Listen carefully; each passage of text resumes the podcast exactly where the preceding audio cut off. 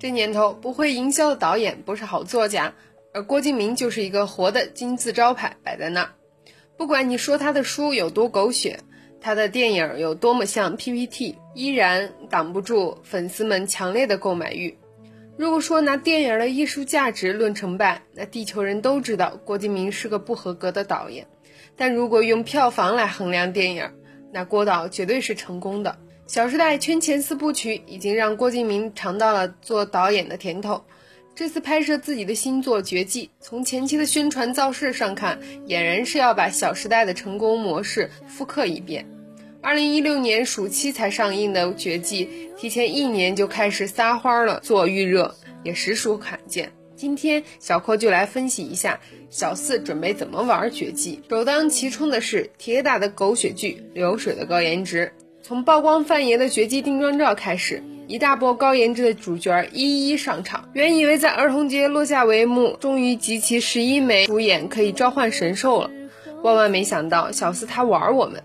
最后自带话题，郭敬明出演绝技，成功抢占头条。对于现在如此豪华的阵营，不少网友也表示，这阵容简直是窒息到让人捂胸口，绝对是亚洲第一神颜值。如此超一线的阵容，最终将在电影绝技中以何种角色形式出现，着实令人期待。小鲜肉的组合弹向你频频发来，多少亲妹亲妈粉已按耐不住激动的心情，巴不得坐着时光机穿越到未来，只盼着电影上映呢。但是如何均衡这么多大咖的戏粉，真的是要交给小四的一个难题。到时候会不会像《复联二》一样被扒出来每个人的镜头时长，上演一场撕胯大战呢？我们拭目以待吧。肥水不流外人田的小四，自产自足的生产方式，也让一众买版权的公司哭晕在厕所。作为郭敬明出道十年的纪念长篇小说《绝技》，首印达到两百万册，缔造了全国印刷最新纪录。这也是继电影《小时代》系列之后，导演郭敬明的第二部小说改编的电影。而与《小时代》的最大不同，则是《绝技》是一部动画片。虽然主角做颜值担当，但画风可不只是你肉眼可以看到的这样，它将打破你的想象，以 3D 的方式呈现，说不定造出个《阿凡达》也是非常有可能的。《小时代》系列经历了五年小说、四年电影的时光，终结版《小时代四：灵魂尽头》。即将在七月九日上映，而电影《绝技》并非郭敬明一贯擅长的都市拜金系列，也不像电影海报表现出来的那部神鬼传奇。我们应该准确的说，它是一个玄幻或者奇幻小说，故事设定有点像《魔戒》和《哈利波特》的结合体。实际上，《绝技》小说并未完结，但电影已经投入宣传，故事的最终走向让人猜测。当然，不得不说的重点。则是郭敬明，他肯定上辈子是做营销的天使。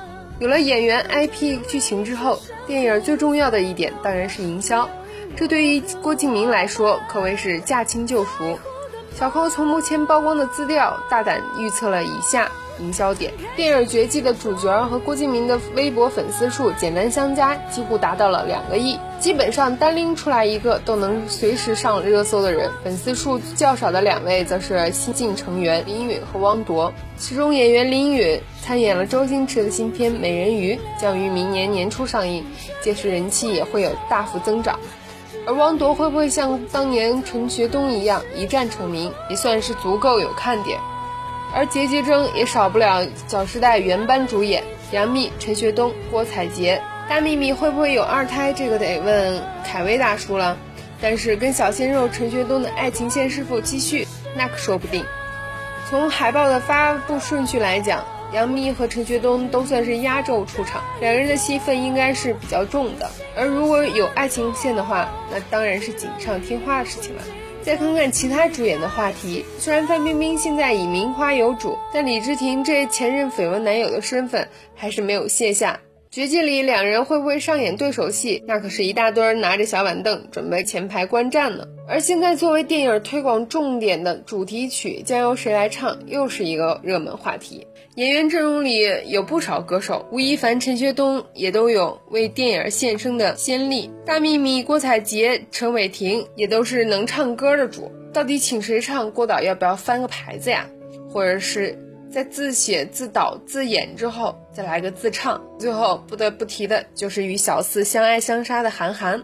一入岛门深似海，韩寒与郭敬明两人同为新概念作文比赛成名，又都将自己的作品搬上了大荧幕，取得了很好的票房成绩，捆绑营销已经脱离不了干系了。而小四这边，魔幻题材小说拍成电影，韩寒还能坐得住吗？